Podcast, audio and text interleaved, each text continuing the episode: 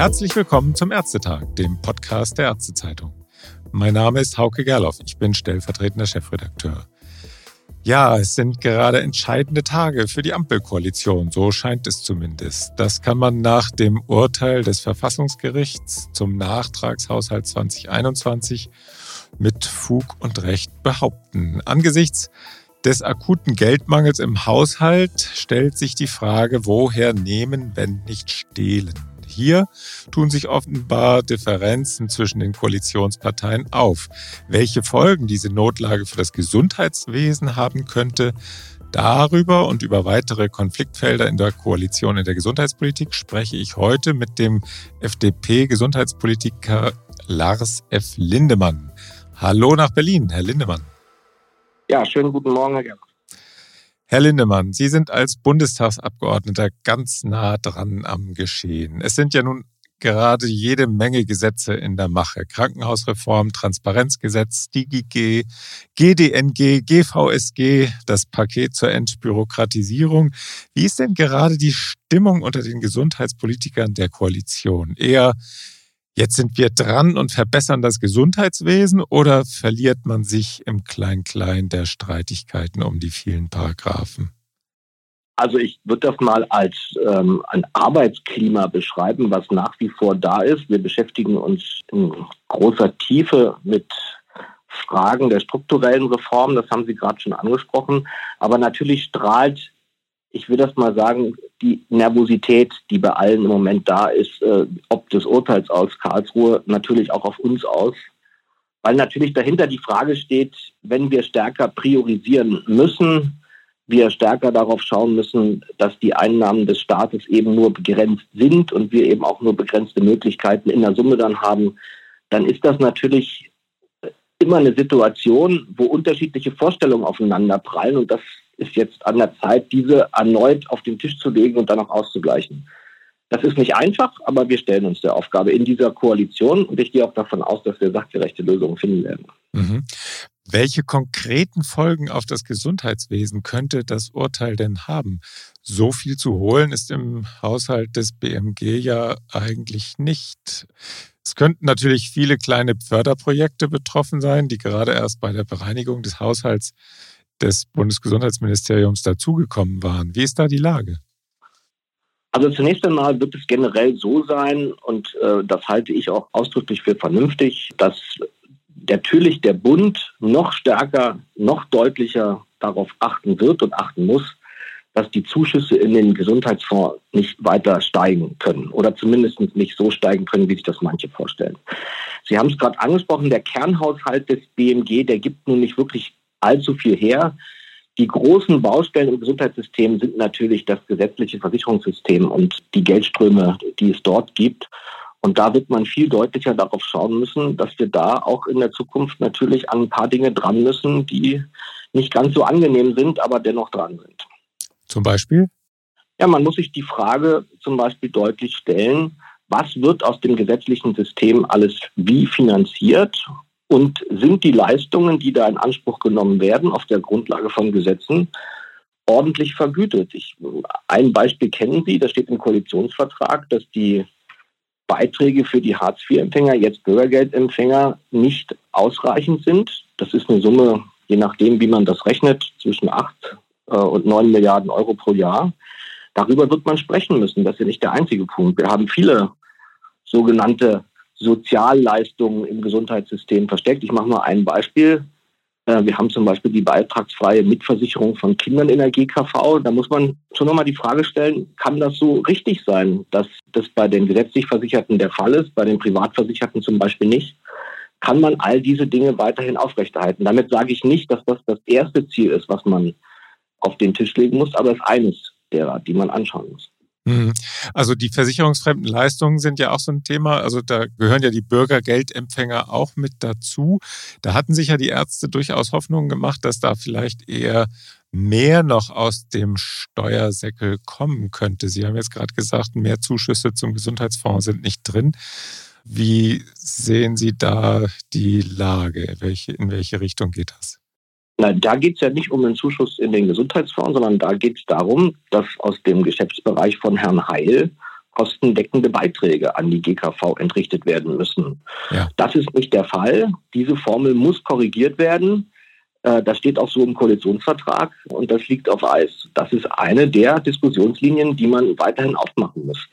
Wenn ich äh, die Zahlen äh, nehme, die Josef Hecken mal zusammengestellt hat, was alles an versicherungsfremden Leistungen versteckt ist und deren Bepreisung nicht ausreichend ist, dann reden wir über ganz erheblich höhere Beträge als das, was nur die Beiträge zur gesetzlichen Krankenversicherung für die jetzt Bürgergeldempfänger äh, betrifft. Also all die Dinge, die wir als Leistung vom System abverlangen, aber dieser Staat, dieses Gemeinwesen nicht bereit ist, dafür kostendeckende Beiträge zu bezahlen. Das muss man hinterfragen. Und solange wie das so ist, wird man, so meine ich, das Dogma, was zum Beispiel der Kollege Lauterbach aufstellt, dass es keinerlei Leistungskürzungen geben darf bei gesetzlich Versicherten, so nicht aufrechterhalten können. Wir können nicht auf der einen Seite sagen, wir sind nicht bereit, kostendeckende Beiträge zu zahlen, auf der anderen Seite aber sagen, dass die Inanspruchnahme des Systems durch jede und jeden ohne jegliche Grenzen weiterlaufen kann. Das funktioniert so nicht. Mhm. Ja, das, das werden spannende Diskussionen sein, nehme ich an. Ne? Also ich meine, versicherungsfremde Leistungen, wenn das Geld alle ist, dann kommen wir wieder zu der Frage, woher nehmen, äh, wenn nicht stehlen. Also auch der Herr Heil hat ja nicht unendlich Geld. Da wird es sicherlich äh, heiße Diskussionen geben in der Koalition. Oder wie sehen Sie ja, das? Ja, ja, aber ich sage mal so, ich meine, das äh, Verfassungsgericht hat ja eigentlich nichts anderes getan, als darauf hinzuweisen, dass man bitte bei und das darf man ja auch immer mal wiederholen, noch nie dagewesener Höhe von Steuereinnahmen in diesem Land sich disziplinieren möge. Das ist ja eine Fähigkeit, die der Politik so ein Stück weit abhanden gekommen ist. Das ist so für mich auch das Ergebnis von 16 Jahren Angela Merkel in Deutschland. Wir haben viel zu lange, und das sage ich gar nicht despektierlich, äh, auch meine Partei war vier Jahre dabei, wir haben viel zu lange Politik nach dem Motto gemacht, man kann ja das eine tun, ohne das andere zu lassen. Und das führt heute in der Summe zu einer Summe von Halbheiten. Und wir stehen äh, ein bisschen irritiert davor und bestaunen diese Dysfunktionalität unseres Staates an der Stelle. Und damit muss Schluss sein. Wir müssen in der Politik wieder die Kraft aufbringen, klare Prioritäten zu setzen. Und dazu zählt eben, dass man auch sagt, was man so nicht mehr machen kann. Und da tut sich Politik schwer, zumal wenn man mit unterschiedlichen Parteien eine Koalition bildet, die sonst im politischen Wettbewerb stehen, sind natürlich unterschiedliche Vorstellungen da, wie man das macht. Und das aufzulösen ist nicht leicht, aber eben Aufgabe dieser Koalition und der haben wir uns zu stellen. Mhm. Ja, dicke Bretter, die Sie da bohren. In viele Richtungen. Dann kommen wir vielleicht jetzt zu den Folgen eines anderen höchstrichterlichen Urteils. Sie können sich denken, worum es geht. Das ist das Urteil des Bundessozialgerichts zur Sozialversicherungspflicht der Ärztinnen und Ärzte im Bereitschaftsdienst. Erstritten hatte das Urteil bekanntlich ein Zahnarzt, der auf seine Sozialversicherungspflicht pochte. Nun ist die Aufregung im KV-System groß. Poolärzten wird teilweise, nicht in allen KV, aber teilweise gekündigt. Es wird auch laut nach dem Gesetzgeber gerufen. Herr Lindemann, Sie sind Teil des Gesetzgebers. Lassen Sie sich rufen?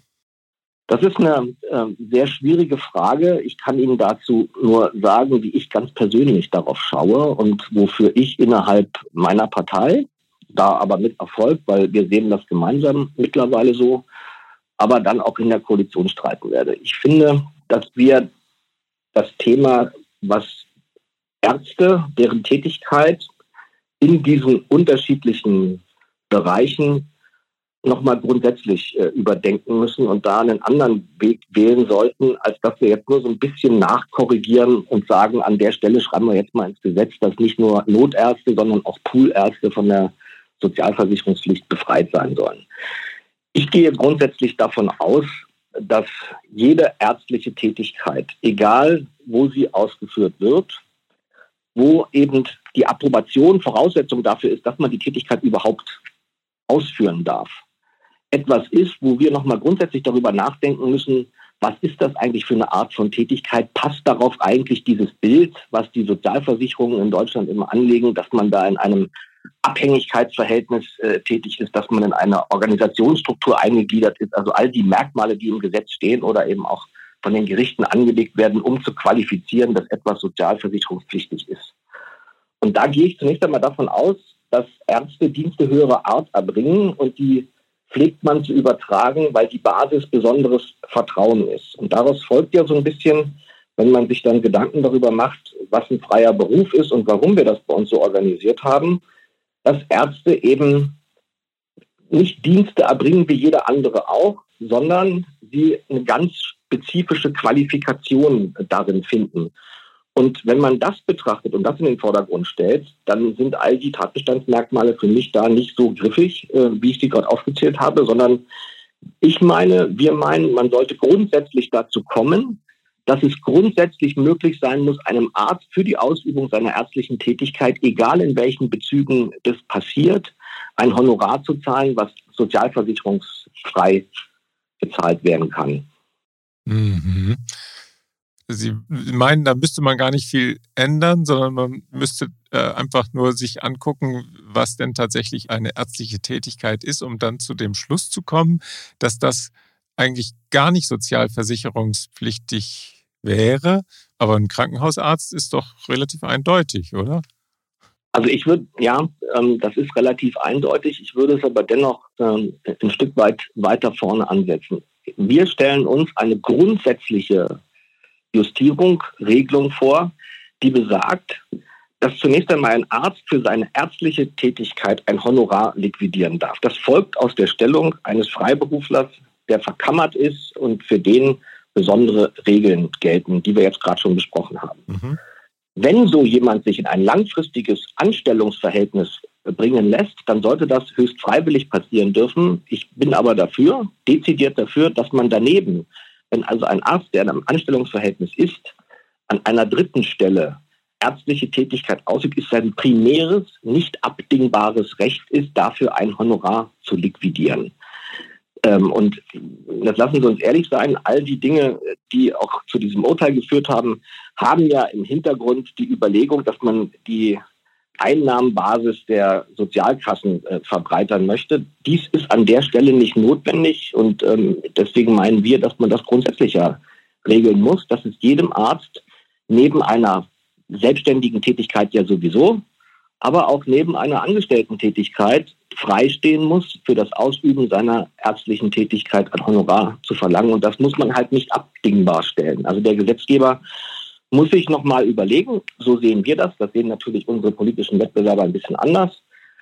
Aber man muss sich nochmal grundsätzlich überlegen, womit haben wir es da zu tun? Ist es wirklich notwendig, dass wir diese Berufsgruppe, von der ja nur nicht bekannt ist, dass sie massenweise der Armut anheimfällt, dass wir diese Berufsgruppe immer weiter in solche durchaus schwierigen Situationen drängen durch dieses, wir wollen sie unbedingt in diesem System unserer Sozialversicherungspflicht äh, haben, drängt. Da müssen wir dran arbeiten, dass das grundsätzlich ausgeschlossen ist. Man hat dann auch keinerlei Probleme an dieser Stelle. Und Herr Gerloff, wenn Sie mich lassen, sage ich gerne noch einen Satz dazu, was das auch bedeutet, wie zum Beispiel für diese intersektorale Versorgung. Wir wollen, dass ein ganz hohes Maß an Flexibilität da vorhanden ist, was wir auch brauchen, damit man sich diese neuen Leistungsbereiche überhaupt erschließen kann. Und zwar auch dass diejenigen teilhaben und mitmachen, die sich entschließen, halt nur einen Tag in der Woche oder auch vielleicht nur mal für vier Wochen irgendwo einen Beitrag zu leisten. Wenn wir bei diesen Kleinstbeiträgen, die man auch braucht, immer Statusfeststellungsverfahren und all diese schönen Dinge hinter sich bringen soll, dann ist das hoch inflexibel und das können wir gerade da, wo wir so dringend darauf angewiesen ist, dass jede Stunde ärztlicher Tätigkeit, die irgendwie ins System noch gebracht werden kann, gebraucht wird, sollten wir alle Regeln dahingehend überdenken, ob wir das Maß an Flexibilität nicht erhöhen können. Und das gehört für mich dazu. Ja, da gibt es ja dann auch Forderungen nach dem Vertragsarzt am Krankenhaus, die da auch vielleicht die Flexibilität ein bisschen erhöhen könnten. Ja, das äh, ist eine spannende Diskussion, äh, um da ein bisschen mehr Verbindung herzustellen zwischen den Sektoren. Interessanter Vorschlag die Rechtslage, um da nochmal auf diese eine Geschichte zurückzukommen, auf dieses Urteil, die Rechtslage ist ja auch noch gar nicht so ganz geklärt, nicht? Also die Arbeitsgerichte sehen das ja anders als die Sozialgerichte. Und am Ende ist noch nicht gesagt, ob nicht da ein vielleicht das Bundesverfassungsgericht oder ein europäisches Gericht äh, diese Streitfrage zwischen den beiden Gerichtszweigen nochmal anders entscheidet, oder? Wie sehen Sie das? Also die Beschreibung ist richtig. Wir haben eine Diskrepanz zwischen arbeitsgerichtlicher Rechtsprechung und sozialgerichtlicher Rechtsprechung. Und da ist zunächst einmal, der Jurist sagt, die Einheitlichkeit der Rechtsordnung äh, steht da in Frage.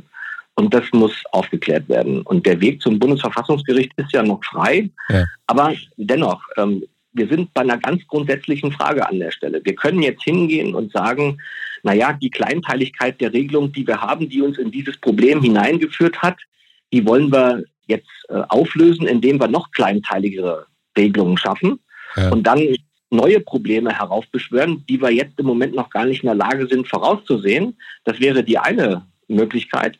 Die andere, die ich bevorzuge, ist die, dass man einen Schritt zurückgeht und sagt, ich mache die Rahmen weiter nicht ja. enger, weiter. Dass man sich viel mehr und deutlicher darin bewegen kann, damit das Maß an Flexibilität auch erhöht wird, was wir gerade besprochen haben, und dann diese Probleme gar nicht mehr auftreten.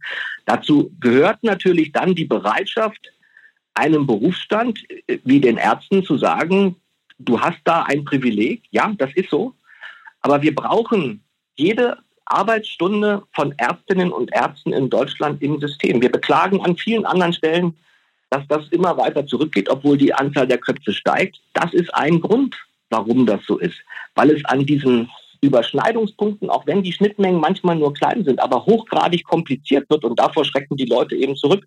Und das äh, sieht man jetzt auch in der Reaktion der KV auf dieses Urteil. Sie kündigen, weil das Maß an Rechtsunsicherheit, was jetzt da ist, so groß ist, dass man sich meint, nicht mehr leisten zu können, das so zu tun. Und das kann doch nicht unser Ziel sein. Also wir können und dürfen bei der Suche nach einer Lösung für dieses Problem jetzt nicht noch kleinteiliger werden, mhm. sondern wir müssen den Rahmen weitersetzen, sodass das Problem nicht mehr auftritt, wenn auch neue Konstellationen ihren Platz im System suchen.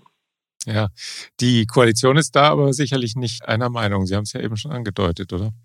Ich gehe davon aus, dass das schwierige Diskussionen sein werden, aber dennoch wird man sich der stellen müssen. Und ich bleibe da bei meiner Auffassung. Es kann nicht sein, dass wir, wenn, wenn unser sehr komplexes System Probleme zeitigt, die für uns wirklich bedeutsam sind. Und dass wir jetzt Schwierigkeiten haben, den ärztlichen Notdienst zu besetzen, ist ein heftiges Problem, was dieses Gemeinwesen lösen muss.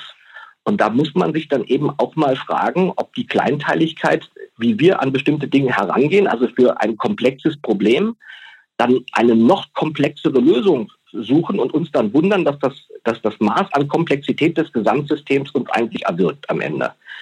Also ist meine Herangehensweise ein Schritt zurückgehen, die Rahmen weiterstecken und dann Lösungen auch zulassen für Konstellationen, die wir heute vielleicht noch gar nicht sehen, die es aber geben wird, gerade mit Blick auf diese intersektorale Versorgung. Wir wollen, dass jede Art des Zusammenwirkens von Selbstständigen, Krankenhausträgern, allen, die da irgendwie eine Rolle spielen, weitestgehend problemfrei möglich ist. Und dazu gehört die Möglichkeit für einen Krankenhausträger, für eine KV, für wen auch immer, der in dem Bereich unterwegs ist, dass er einem Arzt, der für ihn tätig wird, ärztliche Tätigkeit ausgibt, unkompliziert ein Honorar zahlen kann und dann ein Punkt dahinter ist.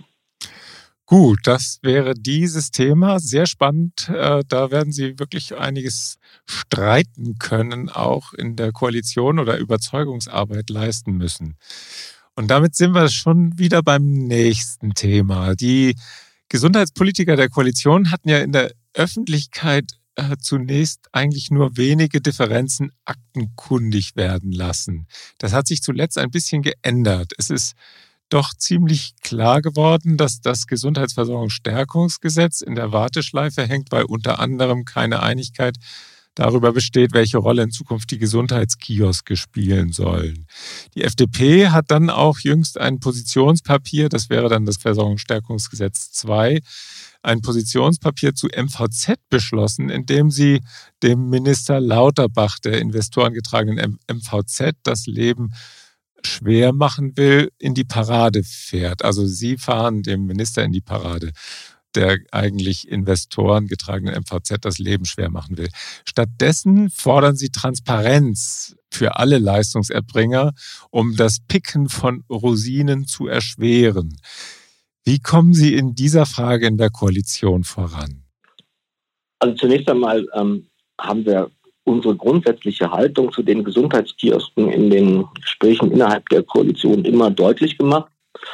Und ähm, das Papier, was Sie ansprechen, ist entstanden nach einer Diskussion im Kreise der Gesundheitspolitiker meiner Partei, wo wir uns mit der Frage beschäftigt haben, welche Reaktion äh, sollten wir denn zeigen auf die Herausforderung, die wir sehen, die wir auch nicht äh, negieren, dass es Strukturen gibt, die einen hohen ökonomischen Druck ausüben auf äh, Medizinerinnen und Mediziner, aber auch Zahnärztinnen und Zahnärzte.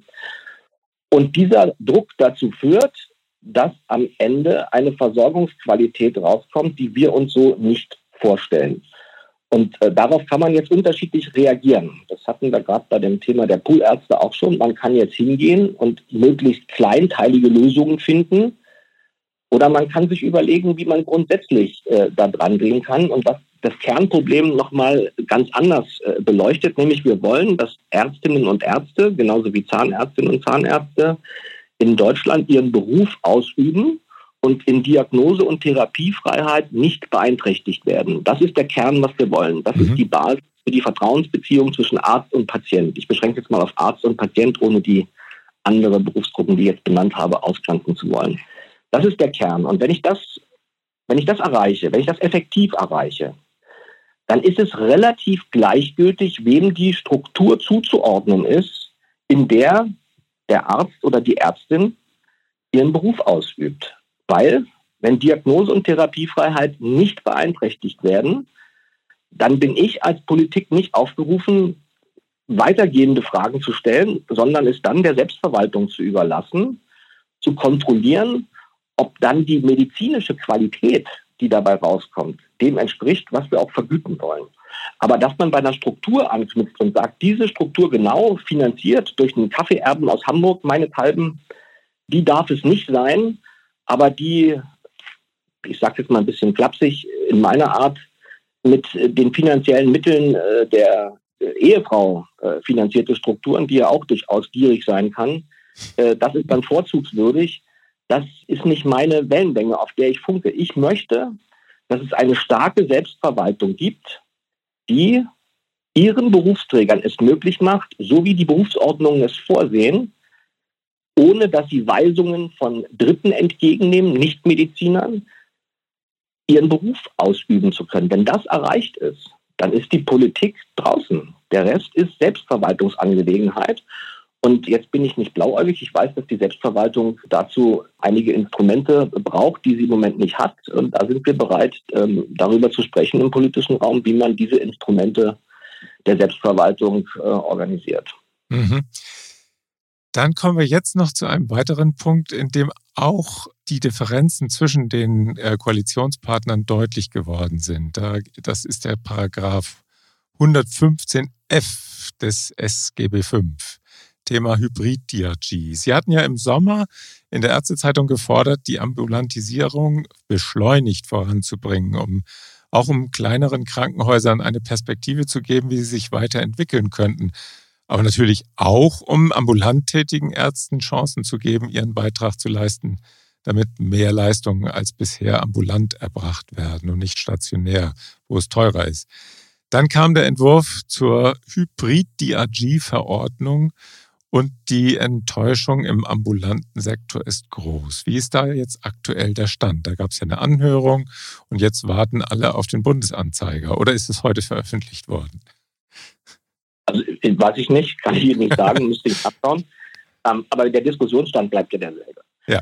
Also es, der Schritt, diesen intersektoralen Leistungsbereich zwischen der ambulanten und stationären Versorgung zu entwickeln, deutlich zu entwickeln, ist nach wie vor das Ziel äh, meiner Partei in dieser Koalition. Und uns geht das, was das BMG jetzt vorgelegt hat, nicht weit genug. Der Katalog ist viel zu eng und wird merkliche Bewegung ähm, an dieser Sektorengrenze nicht bringen, nach unserer Auffassung. Deswegen stehen wir nach wie vor dezidiert dafür, dass man in diesen Bereich mutig hineingehen muss, den Katalog so weit wie möglich fassen muss, damit diejenigen, die wir vorhin ähm, besprochen haben, einen Anreiz haben, sich in diesen Bereich äh, hineinzubewegen und darin neue Modelle, wie versorgt man im gemeinsamen Zusammenwirken Patienten in Deutschland Und zwar Fälle versorgt, die bisher rein stationär erbracht worden sind. Das ist ja das Ziel.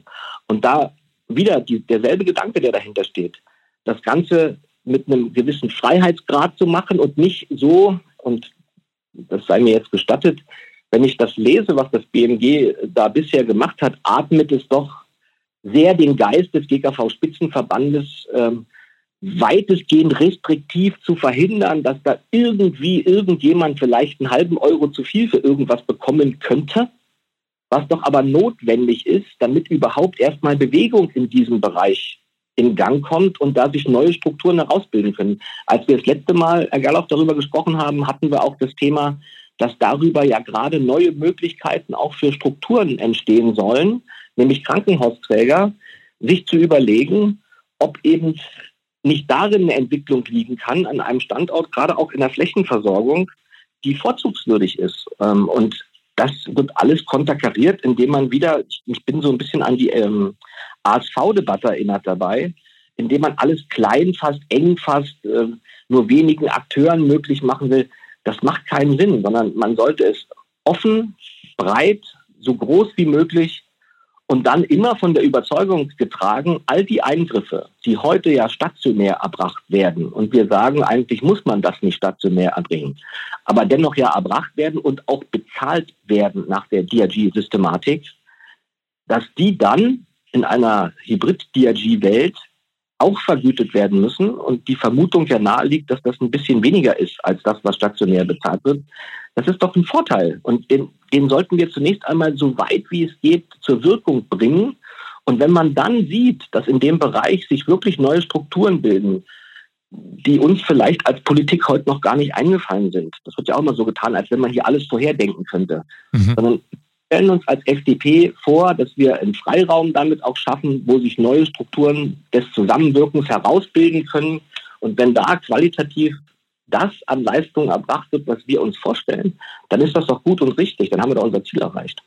Äh, können Sie dieses Ziel denn überhaupt noch erreichen? Ich meine, diese Verordnung, die steht jetzt. Das äh, Institut, das Bewertungsinstitut hat da ja auch jetzt die Hybrid-DRG zumindest mal provisorisch berechnet, wenn ich das richtig verstanden habe. Also für das kommende Jahr, also für 2025, ist, doch, ist der Zug doch tatsächlich abgefahren. Drei Monate später soll es schon wieder die nächsten Vorschläge geben. Da sind ja in der Verordnung so ein paar Prozeduren dann auch aufgeführt, wo die Richtung dann klar wird, in die es gehen könnte. Also das wirkt ja fast so, als sei der Weg ziemlich fest vorgeplant jetzt für zumindest für dieses und für das nächste Jahr? Ist da der Zug schon abgefahren oder äh, können Sie da noch was erreichen innerhalb der Koalition? Also das, was Sie gerade beschreiben, das ist ja das Nachzeichen dessen, ähm, was sich jetzt aus dem, was gesetzgeberisch gemacht worden ist, ähm, entwickelt hat. Genau. Uns ist das zu wenig, zu langsam und nicht breit genug. Und dafür werden wir natürlich weiterstehen und darauf hinwirken, weil am Ende wir hatten es, glaube ich, auch schon mal besprochen zusammen, wenn man auf diesen Leistungsbereich schaut und wir sagen, es soll der Grundsatz ambulant vor stationär in Deutschland gelten. Und zwar endlich mehr gelten als bisher, weil wir sind an vielen Stellen, was die Ambulantisierung angeht, wirklich Schlusslicht. Dann muss man sich doch mal fragen, auf welche Krankenhäuser und welche Prozeduren schauen wir eigentlich? Und äh, da kann man sehr grobschnittartig drangehen und sagen, wenn man sich einfach mal anschaut, alles, was eine Verweildauer im Krankenhaus so zwischen drei und vier Tagen hat, das ist zunächst einmal das Potenzial, über das wir reden. Genau. Jetzt wissen wir beide, da gibt es Prozeduren dabei, da sind Sozialindikatoren dabei und, und, und. Da kann man ambulant nicht drangehen. Aber wir reden zunächst einmal, wenn man das so umreißt, über das Potenzial, um das es geht. Und wenn man sich dann anschaut, wie viele Krankenhäuser in Deutschland haben wir, wo genau diese Fälle, drei bis vier Tage Verweildauer, so 50 Prozent und mehr ausmachen, dann wissen wir doch, welche Krankenhäuser wir im Rahmen der Krankenhausstrukturreform meinen. Ich meine, das ist doch überhaupt nicht schwierig. Und wenn man das für sich mal so umrissen hat, dann kann man doch den Schluss, so meine ich, nur daraus ziehen, wenn man es ernst meint, dass wir wirklich wollen, dass da Veränderung stattfindet, nicht einen Weg so gehen, wie es das BMG jetzt macht, schön langsam, schön eng, schön wenig, sondern wir müssen da mutiger dran gehen und Freiräume schaffen, in denen sich die Akteure auch in der Lage sind zu bewegen, über neue Versorgungsformen, wie organisiert man Versorgung zwischen ambulanter und stationärer Versorgung, nachdenken und die auch in der Lage sind, umzusetzen. Und in diesem Bereich sind Sie dann auch wieder bei der MVZ-Debatte. Man wird in diesen Bereichen Versorgungszentren brauchen, die das mitorganisieren. Mhm.